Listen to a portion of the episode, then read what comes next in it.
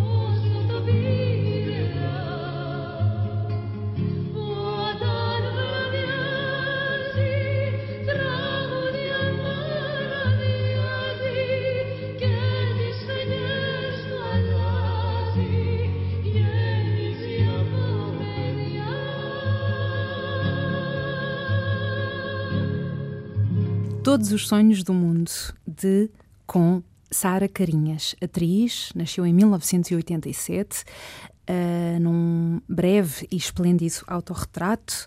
Uh, Apresentou-se como uma rapariga que uh, tem portas abertas. Um, isto já nos leva a todo lado. Mas se calhar, e para começar, um, podemos falar uh, das portas que tu imaginavas, criança, uh, que se abriam Uh, e que suscitavam uh, uma maior curiosidade. Até porque se falas de ti, rapariga a chegar aos 30 anos, a confrontar-se com o seu destino, com, com os lugares a que já chegou, uh, os lugares de que quer partir, isto faz pensar mais lá atrás quais são essas portas. Portas e portos. Sim, sabes que eu não tenho muitas eh, tenho essa dificuldade a falar sobre a infância, assim, uh, as memórias que tenho são vagas e não me lembro do que pensava. É muito estranho, mas é assim. Não me lembro. Lá está, se calhar essa tal, por exemplo, relação que eu estava a falar por bocado com a, com a profissão.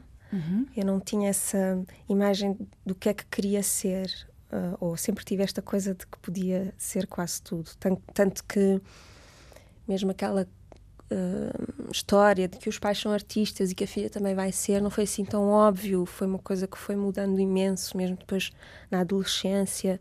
Escolhi tudo ao contrário, se calhar para fugir ao que ia ser, mas um, e era, pronto, e era, apesar de ter uma, uma meia-irmã, era uma filha única, vivia muito uh, inventar histórias sozinha, eu acho. uh, e, isso eu lembro-me um bocadinho, de me conseguir distrair facilmente com as coisas e de uh, observar muito os adultos. São as duas grandes uhum. coisas que eu me lembro. E de faz, gostar de poder fazer parte do mundo dos adultos, ao qual eu nitidamente não pertencia e não percebia metade, mas gostava de, dessa sensação. Portanto, se me perguntares imagens para trás do que é que eu via para a frente, isso não me é muito claro. Um...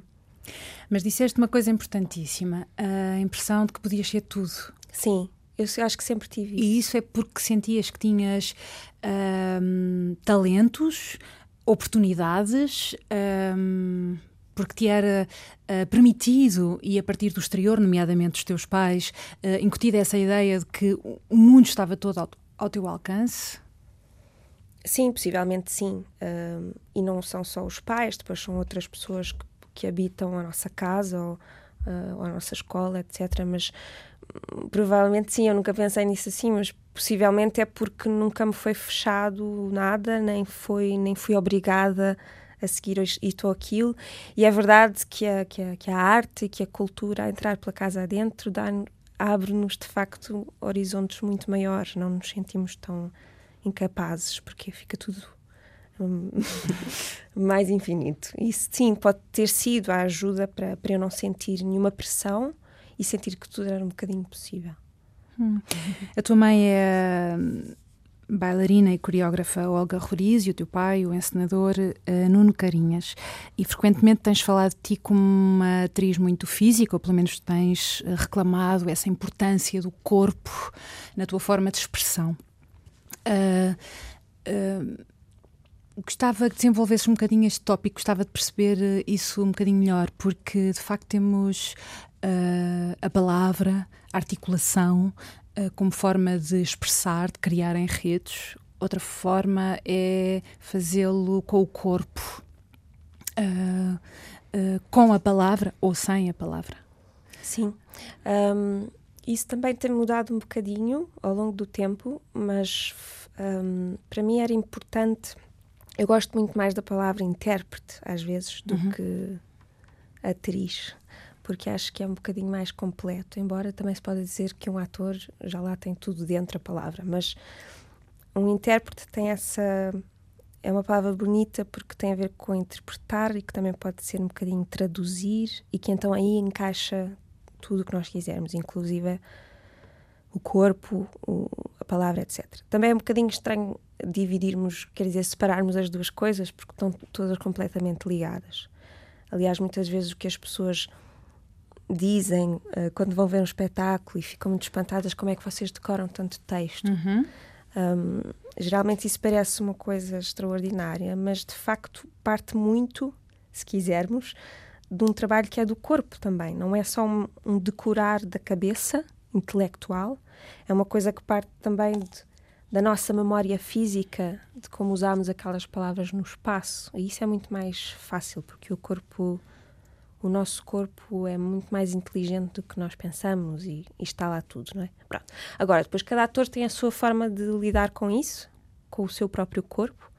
Eu acho que hum, tenho um contacto com ele uh, mais automático, que então lembro-me de usar isso muitas vezes como intérprete por, por ser mais fácil para mim.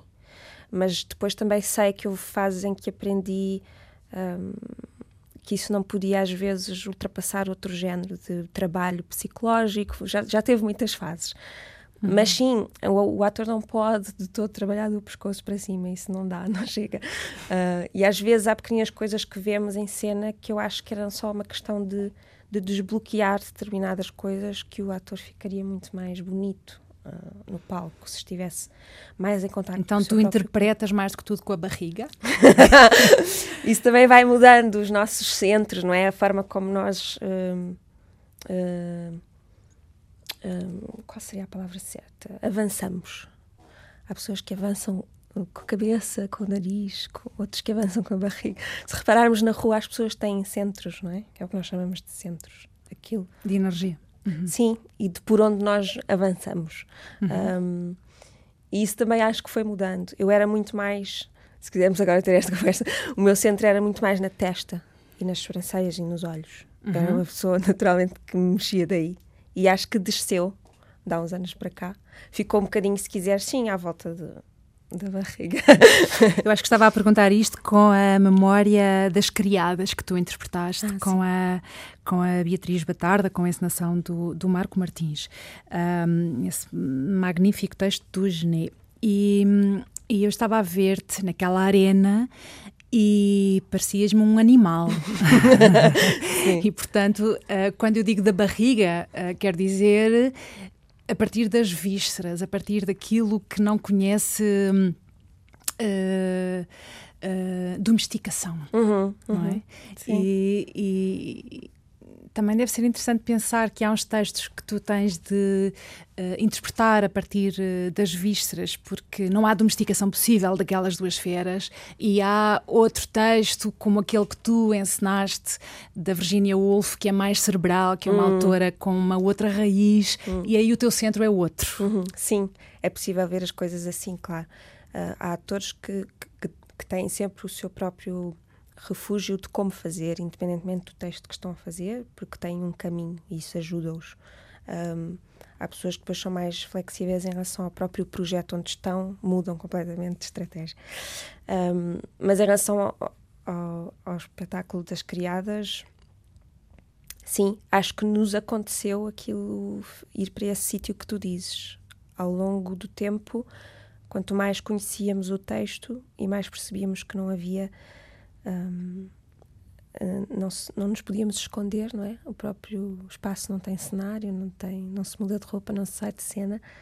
Um, mais a questão de que tem que se acreditar que aquelas raparigas são perigosas, não é? Hum. Tínhamos que ir para um sítio que metesse medo. Também nos mete medo a nós. Eu acho que todos os dias que fazemos o espetáculo, porque ele ainda está em digressão, uh, temos imenso medo de não o conseguir fazer. Mas aí, por exemplo, a Beatriz também é hiperfísica, vai para um sítio extraordinariamente animalesco. Uhum. Uh, por isso até é uma coisa, é um, é um duelo, é um diálogo. Isso é muito bonito. E duelo também. Um é duelo. e diálogo ao mesmo tempo. Sim. Consegues descrever eh, a felicidade nesses processos? Já falámos aqui de várias coisas, já falámos de vários processos. Um, consegues perceber uh, quando dizes uh, estou a ser feliz aqui? Isto dá-me satisfação. Isso é engraçado, porque, aliás, é engraçado, muito engraçada esta entrevista nesta altura da minha vida, porque hum, eu, eu acho que sempre sofri imenso fazer teatro como atriz. Horrores. um, por, por várias razões, mas, mas isso mudou um bocadinho precisamente agora com, com as criadas. Não sei se fui eu que mudei ou se foi o espetáculo que de facto teve uma um ambiente e uma tranquilidade, apesar de ser depois o que é, teve uma tranquilidade em envolver tudo. Mas eu acho que também provavelmente fui eu que mudei a minha relação com, com estar em cena. Mas isto para dizer, somos muitas vezes depois daquele espetáculo bastante intenso e terrível, sentimos uma sensação, se calhar não é felicidade, mas é uma satisfação que é rara de ter. Eu acho que não sou só eu que sinto. Mas feliz, feliz, eu sou a encenar, não como atriz. Aí eu sou. Explica-me isso.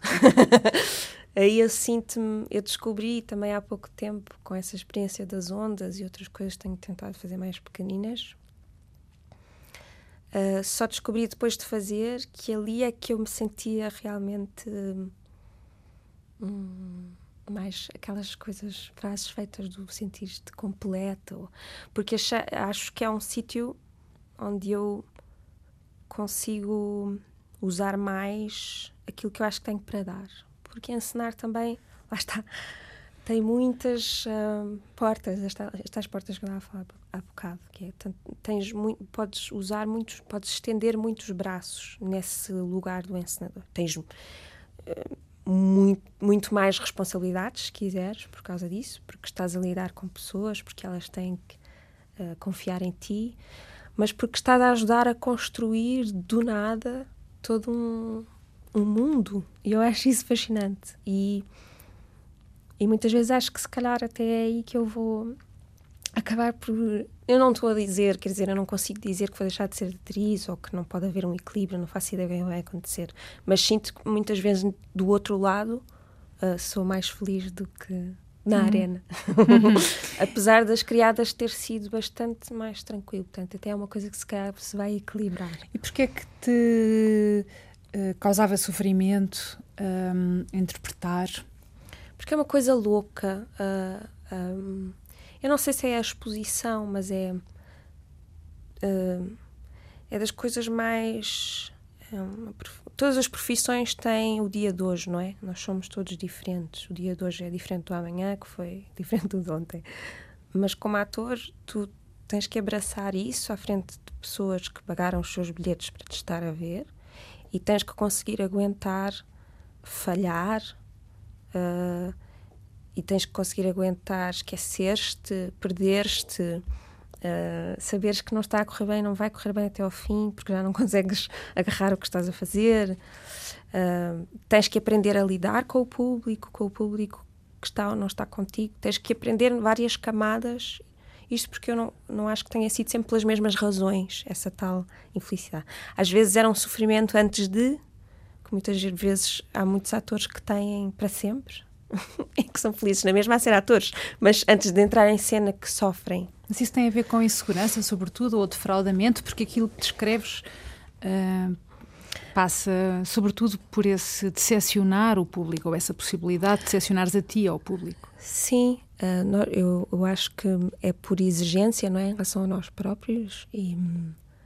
E eu acho que também tem a ver com fases, lá está, como quando se começa a representar muito cedo, há, um, há uma zona, esperemos, porque isto é bom que aconteça, há uma zona em que nos sentimos um, umas pequeninas fraudes, porque já não estamos a fazer porque somos uma novidade, ou já não estamos a fazer porque é-nos um, puro e simples, e temos que passar para, outro, para outra zona de trabalho, que é uma zona um bocadinho mais crescida. E, esse, e há aqui uma fissura quando nos sentimos essa fraude que já não está a dar os, as ferramentas todas que usávamos. Um, e eu acho que, eh, que, que ela existiu aqui a meio. Eu não te consigo fazer a história toda do, deste sofrimento que foi passando e que foi mudando, mas lembro-me que isso aconteceu e lembro-me que, por exemplo, foi isso que me fez. Eu fui estudar para fora com uma professora que tinha encontrado cá, extraordinária, que é a Paulina Klimovitskaya, russa, portanto, um, que eu conheci. E trabalhavam cá. em que língua? Inglês. Uhum. Português às vezes, porque ela sabe falar português. Sempre tudo muito russo, em russo, na verdade, ela está sempre a falar russo. Mas a Paulina, por exemplo, salvou-me. Eu conhecia em Évora uhum. e se me apaixonei-me por ela porque ela ensinava outra coisa que eu nunca tinha ouvido e, e foi um misto de fugir com ir aprender para voltar uh, diferente. Mas, portanto, foi bom. Essas coisas são boas. Hum. Bom, além desse encontro com ela, há outro encontro importante, creio que numa fase uh, anterior, bastante anterior do teu percurso, que é com a Pina Bausch. Uhum. Um, e tu disseste que ela te salvou, a, a Paulina. Um, e a Pina Bausch, como, como tu a descreves numa entrevista que eu li, parece também um anjo que se cruza com o nosso caminho e que de repente nos apanha na asa de uma certa maneira e nos salva também. Uhum. Um, imagino que não tenha escrito ser bailarina ou coreógrafa. Não sei, já passou também essa fase. mas porquê que, mas porquê que esse encontro também te amparou num momento importante? Uh, eu percebi mais tarde que muitas das coisas que eu sinto, muita gente sente. Não, eu não sou especial. Eu houve uma altura em que achei que era especial, que a minha relação com ela era especial, que foi. Mas eu acho que ela fez isso com tanta gente e isso é muito bonito. Mas eu só percebi mais tarde. Muita gente foi tocada por ela ou recebeu uma frase, uma palavra, um, um olhar e foi suficiente para ficar gravado. Um, a Pina apareceu. Uh, Quer dizer, eu já conhecia o trabalho dela e achava absolutamente fascinante, assustador, também me assustava muito porque era desconhecido. E, e, e tivemos um, uma relação assim de sementinhas que foram sendo postas. Eu lembro-me que a primeira coisa que fiz foi uh, uh, oferecer-lhe um, um, um, desenho que tinha sido feito pelo meu pai, dar-lhe uma prenda e achei que ia ficar por aí, ia lhe dar uma prenda, ia ficar feliz para sempre só com isso. Mas, mas ela depois, eh, não me conhecendo de lado nenhum, veio falar comigo e disse-me uma coisa fantástica que foi um, ehm, que depois se realizou, que foi se puderes, vai-te embora para deixares de ser tão protegida. Ela deve ter percebido essa coisa de quando somos protegidos pelas pessoas à nossa volta.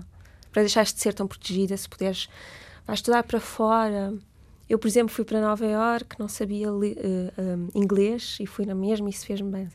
E eu achei extraordinário alguém que não me conhecia, que era a primeira vez dar-me este conselho. E mais tarde houve uma troca pequena, eu fui a Wuppertal, um, o sítio onde ela tinha o seu teatro, um, e a última vez que ela esteve, ou a penúltima vez em que ela esteve em Lisboa, eu não a tinha ido abraçar e ela deixou-me um presente, como quem diz: Não penses que eu me esqueci de ti. E eu acho essas coisas, porque nós achamos que a outra pessoa vê tanta gente hum, na sua vida que não, não nos vai dar importância. Pronto, e ela foi deixando pequenos gestos tão amorosos e depois vice-versa. E depois o que aconteceu foi que ela morreu no meu dia de anos, portanto ficou assim uma uma marca impressa e foi precisamente no dia, isto agora parece toda uma história, em que eu conheci a Paulina. E então houve ali uhum. um, toda uma, uma coisa de elos de cadeia. sim, eu gosto de acreditar nessas coisas. E sim, a Pina foi muito importante, mas mais do que esta história pessoal, é muito importante como artisticamente, como uhum. imagem que eu ainda acho extraordinária de conseguir construir espetáculos com com aquelas pessoas, com aqueles bailarinos incríveis que também ficavam horas e horas e horas e horas e horas e horas a trabalhar com ela, com uma generosidade e um cansaço enormes. E ainda é uma referência. E, e quando morreu, ficou assim um bocadinho, acho que para todos, uma espécie de um vazio enorme. uh, quer na encenação, quer na coreografia, se fosses coreógrafa, uh, esse lugar de da Pina, vamos dizer assim, mas que é o lugar onde confluem várias disciplinas, vários mundos, várias formas de expressão. Esse é o teu lugar. Eu sinto que sim. Portanto, cabe a pintura, cabe o cinema, cabe o guarda-roupa, cabe a sensualidade, cabe sim, há a coisas que eu nitidamente cabe a viagem. Uh, sim, há coisas que eu nitidamente sei que não tenho jeito e que se calhar não me interessa tanto ou que nem sei fazer, mas, mas essa coisa de criar, até porque não estamos, quando ensinamos, não estamos de tudo a fazer sozinhos, isso é a parte melhor, não é? Construir um grupo de gente. É? eu acho que sim, porque. Não sei. Sim, acho que sim, porque eu não acredito numa. numa obviamente que ensinar, ou seja o que for, desse, desse, desse ponto de vista de, de estar na, na, cabeça da coisa, do, um, tem um, um, certo nível de poder, obviamente, porque é, é, a pessoa que toma as decisões, é a pessoa que uhum. manipula, mesmo que não queira alguma coisa põe em cena. Põe em cena. É esse, é? Põe em cena. Sim, mas, mas e, e, pode. Eu acho que há muita gente que poderá usar isso de uma forma que depois falta o lado humano e o lado de dar espaço às pessoas que estão à nossa frente. O que eu estava a dizer das pessoas é porque a primeira coisa que eu acho que é a mais importante quando se faz seja o que for é escolher as pessoas com quem se quer fazer. Começa uhum. logo aí o erro ou não. Tem que ser aquelas pessoas, são as pessoas certas para estarem ao nosso E aí escolhes com o quê? E esta pergunta é quase válida para um, a vida e para a escolha da felicidade, hum. porque escolher significa deixar coisas de fora. Sim, é verdade. e muitas vezes o dificílimo para tanta gente é perceber o que é que quer mesmo, onde é que põe a sua escolha, onde é que hum. põe o seu amor, onde é que põe o seu tempo, a sua atenção. Uh, portanto, porque é que é aquela pessoa e não aquela, e o que fazer com isso que fica de fora. É, há uma coisa extraordinária que nem sempre, sempre conseguimos usar e que eu acho importante, que é a, intuição. Uhum. Só que a intuição nem sempre sabemos muito bem se está certa, se estamos a ouvi-la, etc. Mas hum, por exemplo, as, as ondas são uma boa, um bom exemplo para alargar para a vida, porque eu fiz uma primeira escolha e houve pelo menos, eu acho que não estou a exagerar, três pessoas das seis que eu estava a convidar que acabaram por me ir dizendo que não, em várias uh, alturas do tempo. E, portanto, não é verdade que as primeiras que eu escolhi foram as que ficaram, uhum. mas se calhar, no fim das contas, depois de tanta baralhação e de eu largar a imagem que tinha do, do que ia ser, uhum. acabaram por ficar as pessoas certas. Um, e isso foi muito giro, porque é aceitar. Tanto que houve um ator que à última da hora não pôde, e eu, em vez de o substituir, o último, pensei: não, vamos abraçar esta pessoa que não veio e fazê-la o amigo que não está, por exemplo na história, porque a história tem um amigo que já morreu, portanto, de repente, uhum. usar uma coisa real para brincar com ela. Quando eu digo a intuição é porque há um sítio da encenação que eu gosto muito, que é e que não parte do, do trabalho de casa, parte do, do que acontece ali. Um, eu não sou muito de, de pensar nas coisas todas e de desenhar imenso. Claro que penso, claro que sei o que é que quero, etc. Mas eu sou muito de deixar que aconteçam coisas que eu decido ou não se abraço, se largo, se pronto. Eu sou um bocadinho assim. Por isso a intuição aqui não é uma coisa só porque é bonito e fica bem, é mesmo, eu acredito que em geral é uma coisa muito boa de usar. Hum, e para a vida? Para encontrar o caminho feliz? Para encontrar um caminho feliz, vai-nos acontecer imensas coisas que vamos fazer a geneira. Eu já fiz muitas, mesmo uh, tanto pessoas que, que, que, escolhemos que depois percebemos que não era bem assim a imagem que tínhamos feito delas, mas eu acho que isso não é mau. Eu acho bonito e natural que nós, em relação às pessoas e às coisas em geral, um, tenhamos uma imagem sobre elas e criamos uma ficção. Uh, hum. Quando nos apaixonamos, é isso que fazemos, não é? Nós não conhecemos verdadeiramente aquela pessoa, mas construímos um, a imagem que, que, vemos nelas ou que queremos ver. Eu acho que isso faz parte de tudo. Eu sou muito românticazinha e adoro, adoro, adoro isso. Adoro imaginar, imaginar, imaginar, ficcionar. Então o pior que te podia acontecer era transformar-te numa cínica que descrede o amor e... Sim, era. Uhum. Uhum. não se sabe, é possível. Não, mas acho que não. não. Mas sim, vão acontecer uh, altos e baixos e, e, e, muitos, muitos erros e muitas pessoas ao lado e muitas coisas que não queríamos ter feito assim. Uh, e depois acontecem outros. Eu acredito imenso nessas coisas do. Das, quando digo energias, não é nada de tão abstrato como isso, é mesmo a energia que nós temos, uhum. que nos dá coisas em troca. Um, que horror, eu não queria estar a dizer estas coisas meio parvas, mas... Vamos dizer agora coisas muito inteligentes ah, para... tá bem. Bom, mas então para a troca eu tenho uma boa. Sim. Uh, o Machado de Assis, que é o escritor brasileiro que, uhum. eu, que eu estudo, estudei no mestrado e estou a estudar no doutoramento, uhum. uh, inventou um personagem chamado Brás Cubas, Uh, que é o protagonista e narrador, vamos dizer assim, uh, do livro Memórias Póstumas de Brás Cubas. E o Brás Cubas nasceu no mesmo dia que eu. Ah! Ah! Então acho que essa foi Vês? uma das razões porque me atirei ao Brás Cubas. ok? Sentes-te um bocadinho mais. Sim, obrigada, vês? Essas coisas. E isso é matemática, eu acredito imenso na matemática, nos uhum. números. É giro. Enfim, Obrigada. temos de, temos de estas coincidências são muito engraçadas e, e, é verdade que quando dizemos estas coisas, isto parece ter uma. uma ressonância esotérica do professor Caramba, Sim. com capa, claro, não é? E fugimos delas porque queremos parecer uh, muito inteligentes e, e, não dizer estas coisas, mas. Uh, mas que ela achai, ela achai. É verdade. Mas isto também nos permite falar, e antes mesmo de ouvir o Chico, permite falar de uma, de uma outra coisa que é a tua intervenção política e cívica, uh, tu, tu, tens intervindo na causa dos refugiados um, e não só. Uh, eu gostava que dissesses porque é que. Um, no fundo, porque é que és tão ligado ao mundo e a estas causas? E porque é que, e porque é que sais uh, destes mundos do que temos falado mais que tudo para vir para esta arena e dizer aqui estou eu, precisamos de fazer coisas?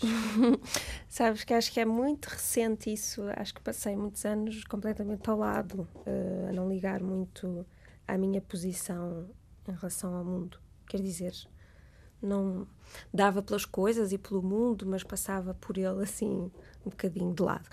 Um, e isto aconteceu, um, se quiser especificamente em relação aos refugiados, aconteceu.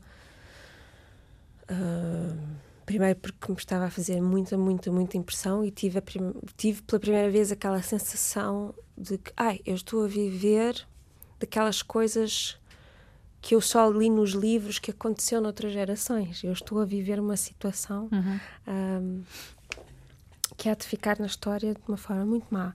De repente a história é agora. É agora. A história com H grande. É, é? foi a primeira vez que eu senti isso assim conscientemente.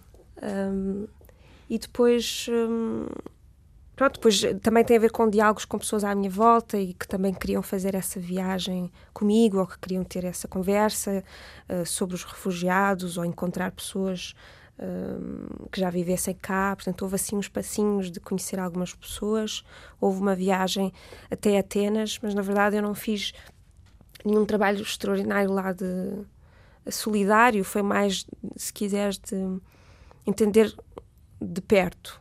Uh, foi mais de falar com algumas pessoas, de, de ver de perto o que é um, um campo de refugiados, o que é aquelas milhares de pessoas a chegarem de barco, como é que funciona ah, como é que se organizam, como é que pensam, quem é que está sozinho, quantas crianças existem, etc.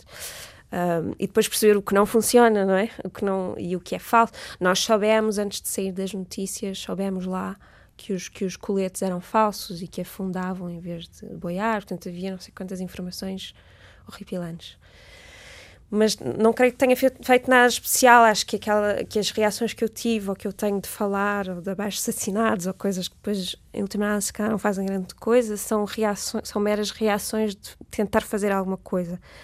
Um, mas tenho tentado estar de perto com pessoas que eu sei que são mais ativas que eu e falar do trabalho delas e tentar um, ajudar, às vezes financeiramente ou com objetos, com eh, coisas que sejam necessárias, desde roupa, comida, etc. Uh, mas aconteceu naturalmente, não foi uma coisa muito, muito pensada e, e ainda sinto que sinto a sensação igual de que não estou a fazer nada e que a coisa continua e que vai continuar, porque agora já não está na moda tanto falar, não é? Portanto, há muitas notícias por dia que passam assim um bocadinho uhum. despercebidas, mas os números continuam a crescer, a crescer. E agora, quando vier mais bom tempo, vão continuar a vir milhares de barcos e pessoas a afundarem-se, etc.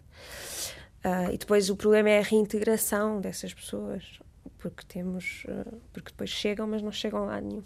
Eu, aliás, gostava de, não me importa falar já sobre isso, gostava de fazer um espetáculo sobre isso, que falasse sobre esse sítio que não é o, sítio nenhum, que é onde eles chegam. Eles não chegam a chegar a sítio nenhum. Esse limbo onde muitos deles, aliás, ficaram para sempre em, em campos fechados, com centenas de pessoas, um, ou, que, ou que ainda estão numa cidade que não é que criam e que nunca mais saem da livre. E que já, aliás, outro dia li uma notícia horrível de um senhor que dizia: Eu prefiro agora pagar um barco de volta e morrer depressa do que morrer aos bocadinhos deste lado. Portanto, já é uh, este o cenário. Ficamos Falar em felicidade. Ficamos sem saber o que dizer, não é? Sim, sim. E estava a pensar que sonhos terão essas pessoas. Hum, imenso, imenso. Eles falam imenso. É muito bonito porque a reação, eu não ouvi toda a gente, não é? Não se pode falar de toda a gente de uma vez, mas hum, as pessoas que eu vi, e porque sou parva e tinha o preconceito de que ia haver uns coitadinhos vítimas, uh, não são nada disso. São o oposto. São pessoas cheias de. Lá está, sonhos, energia, hum, capacidades, conversam imenso, falam imenso, estão mortas de fome e tu não dás por nada, porque elas não vêm. Não estão com arte, coitadinhos, não são vítimas. Aliás, outro dia alguém dizia: ser refugiado não é ser vítima. Alô? Porque nós fazemos isso, não é? Uh, hum não é? É um, é um estado em questão, mas era extraordinário, porque mesmo quando andávamos por Atenas cá fora, os que decidiram, os que decidiam não ir para nenhum campo, nem nenhum centro de refugiados, um, um, estavam a conversar muito uns com os outros e a falar sobre a Alemanha, sobre a França, para onde é que queriam ir, etc. E passou uma senhora com uma, um carro com uh, e de repente em dois segundos aquela gente foi a correr porque não deviam comer há 48 horas mas não estavam com um ar de coitadinhos, estavam em sobreviventes, isso é extraordinário. Portanto, uh, esta rapariga com muitas portas abertas e que está nos 30 anos, uma das portas tem que ver com atenção ao mundo e aos outros e intervenção. Uh, Sim, eu gostava que isso no mundo fosse assim. Uhum. Hum? Uh, e pedi-te um autorretrato e tu disseste começar uh, por qualquer coisa de inesperado. Agora que estamos a terminar, queres uh, dizer mais qualquer coisa sobre, sobre quem tu és? não sei. Um, não sei, assim. Agora já assim... estamos dentro, dentro do teu edifício, não é? Uhum se olharmos para ti como, como essa que tem as portas todas para fora uhum. uh, e com imensos caminhos, e depois desta conversa já, já estamos um bocadinho uh, dentro da tua casa, uh, conhecer alguns dos teus caminhos. mas podes guiar-nos, portanto. podes guiar-nos de novo.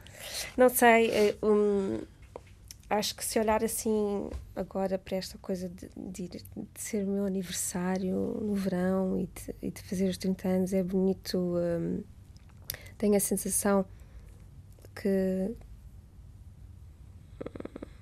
por causa do que nós falámos, fomos falando um bocadinho sobre isso, a coisa do mundo.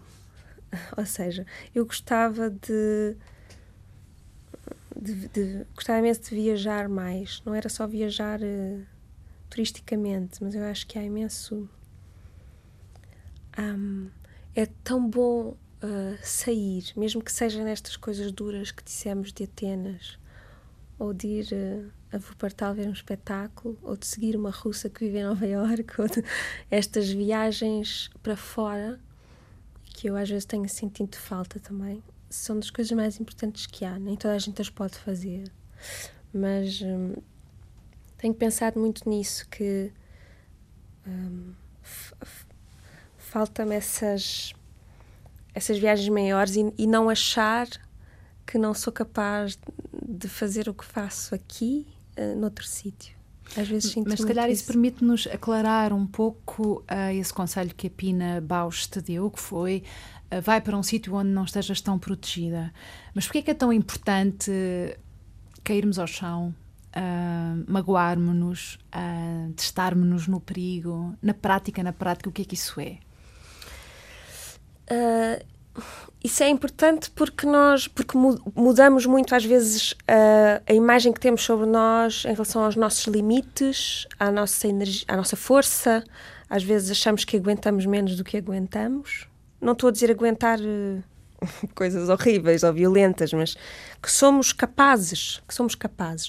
A minha viagem a Nova Iorque foi das coisas mais extraordinárias que eu vivi em toda a minha vida. Consigo dizer isto assim, porque de repente a questão de estar sozinha, que não estás nunca completamente, mas uh, não estás no teu sítio mais um, um, protegido, um, faz é como se. E agora podemos falar do corpo outra vez? Como se expandisse o espaço dentro de ti. Porque isto tudo, é tudo um jogo entre o mundo de fora e o mundo de dentro. Um, e tu ficas a perceber, para já, por um lado, o pequenina que és, e isso às vezes é bom, que, que não tens que ser um centro gigante em tudo, porque há imensa gente no mundo. Portanto, baixa lá a bolinha. Exato, tem lá calma. Um, e por outro lado, que existe tanta Basta gente. Basta andar no metro de Nova Iorque para baixar a bolinha. Ah, sim, sim. Por várias razões, sim, é verdade. E não sei, esta o coisa, tamanho do mundo. Sim, e de perceber que há tanta gente, e para o bem e para o mal, para o mal há, há, tanta gente tão bonita, tão interessante, há tantas coisas para ver, para fazer, etc. E nós ficamos, às vezes, maiores também com esse olhar para, para o mundo. Porque, às vezes, porque mesmo, se, se quisermos voltar a falar artisticamente, é, é bom, por um lado, perceber que estamos muito mais à frente do que muitas coisas que achamos que o lá fora tem porque muitas vezes temos essa coisa de que lá fora uhum. faz-se melhor, não sei Sim. o quê, não sei o quê, e, e não é verdade. Uhum. E por outro, é uma coisa hum, uhum. que nos faz bem. bem, então para terminar, terminar mesmo, e depois sim vamos ao Chico Buarque. Um, todos os sonhos do mundo, com que é que sonhas? E sonho com imensas coisas, às vezes sonho imenso. Uh, uh, sonho, sonho com tudo o que pensei e vi naquele dia, tudo misturado. Costumo misturar as pessoas todas que vi e que conheço com, com atores de Hollywood, falo imenso com imensa gente em línguas diferentes, acontece tudo. a dormir. A dormir. Sim, sonho com imensas coisas e também tenho muitos pesadelos. Costumo me lembrar muito bem do que sonho. e acordada? Acordada. Também sonho imenso. É aquela coisa do romantismo e da ficção e de estar sempre a inventar e a imaginar, etc. sempre. Sara Carinhas, muito obrigada. Oh, obrigada aí. Amanhã vai ser outro dia. Hoje você é quem manda, falou, tá falado, não tem discussão, não. A minha gente hoje anda falando de lado e olhando pro chão, viu você? inventou esse estado, inventou de inventar toda a escuridão. Você que inventou o pecado, esqueceu-se de inventar o perdão. Apesar de você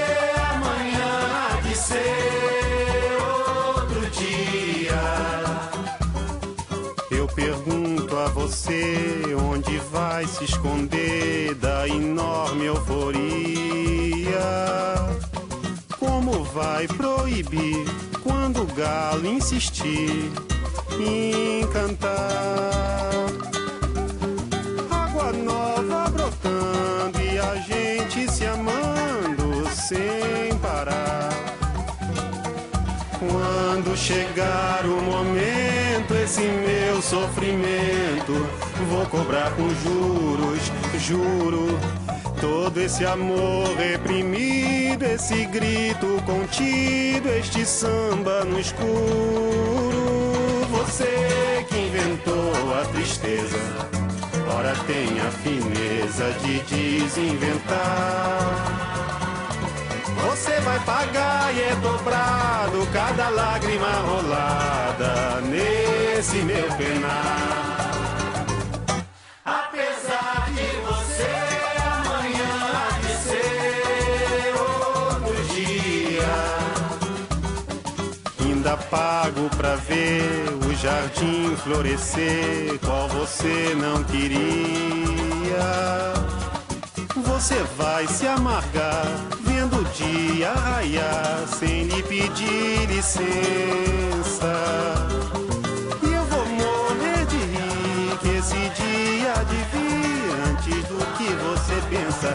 Apesar de você, apesar de você, amanhã há de ser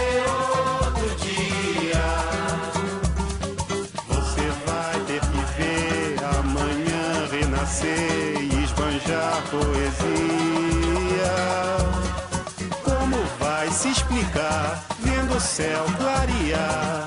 De repente, impunemente, como vai abafar nosso coro a cantar na sua frente?